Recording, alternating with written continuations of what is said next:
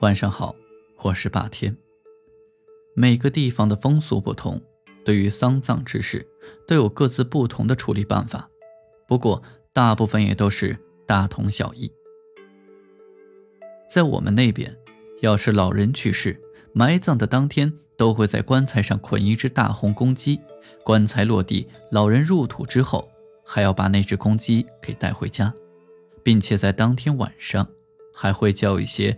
村子里的精壮男子和先生，差不多晚上十一点的时候，先生先开始做法事，然后让请来的男子和去世之人的家属拿着铁链，敲打着簸箕，带着那只大红公鸡，先在自家的屋里走上一圈，边走路边撒些米，嘴里还大声的会喊一些话，就这样一直弄到老人下葬的坟山上。弄完之后，家属还要宰了那只大公鸡来招待众人，并且让先生来吃鸡头。这就是我们这里民间所说的年鬼。年鬼其实就是为了打扫家里，因为去世的人生前曾在家里生活过，多少留有些他生前的气息。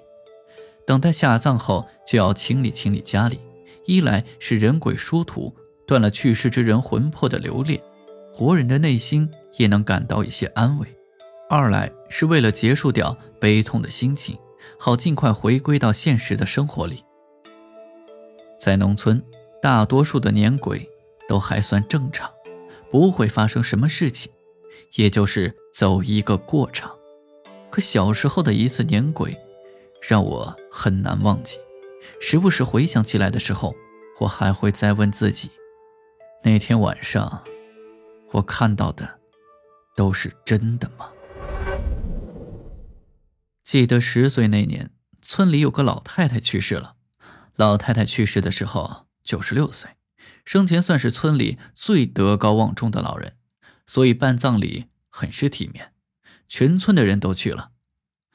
父母怕留下我一个人在家会害怕，于是就将我也带了去。晚上九点多的时候，开始撵鬼了。事先准备好捆在棺材上的大红公鸡、粗铁链、柳树枝、杀猪刀、一碗白米和农村用的簸箕。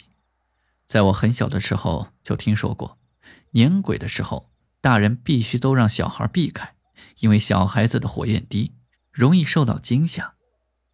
可是，在那天晚上，父母忙着帮忙，也就没有时间管我。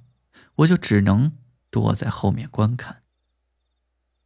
只见先生用刀子把捆在棺材上的鸡脖子划了一下，就看见鸡脖子上开始滴血，但是那只鸡并没有立马死掉。然后先生让村里精壮的男子们都拿着各自先准备好的东西跟着他，手里敲打着簸箕，抖动着铁链，嘴里喊着话。就开始绕着老人待过的屋子走了起来。晚上，这一切都进行得很顺利。可是，当人们走到院子西边的一个角落时，男人们正打算到老太太生前最喜欢坐的摇椅周围走上一圈忽然，快奄奄一息的大公鸡一下子发出了凄厉的嘶鸣声。当时，事情发生的太突然，人们都被吓了一大跳。只见那只公鸡挣扎着掉到了地上，一边凄厉的嘶叫着，一边不断的扑腾。这时，那老太太生前养的多年的狗也对着角落里的摇椅叫了起来。这还不算，这老太太家的狗一叫，整个村子上下的狗都跟着叫了起来。紧接着，三只不知从哪儿跑出来的大狗冲到院子西角的椅子，就不断的开始狂叫，像是害怕什么东西一样。边疯狂地叫着，边往后退。那只大公鸡也越加挣扎的厉害。情况出现的太突然，人们都没有反应过来。过了三四分钟，人们才回过神来。男人们连忙上去赶走了那几只狗。就在这时，那摇椅竟然自己动了起来，好像有人坐在上面摇动着，咯吱咯吱的声响弄得人们。心里直发毛。那几只被踢跑的狗忽然又冲了回来，再一次冲着椅子强烈的狂叫。公鸡也长长嘶叫了一声后，躺在地上，没了动静。老太太的摇椅正好摆在屋檐下，刚好屋檐上挂着一盏灯，有点发黄的灯光就那样照在摇椅上。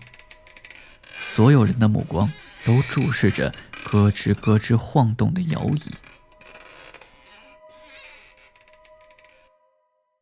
老太太的儿子一下子跪在地上，哭着喊着：“娘哎，你要是有什么没了的心愿，可以给我托梦吗？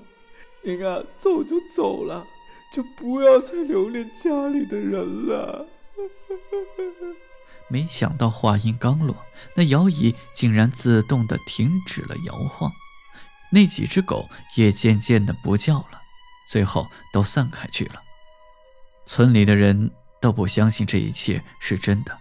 过了一会儿，老太太家人从屋里端出来一个火盆，嘴里边说边开始烧起一沓沓的黄纸，随后点了香，分发给年贵的男人们。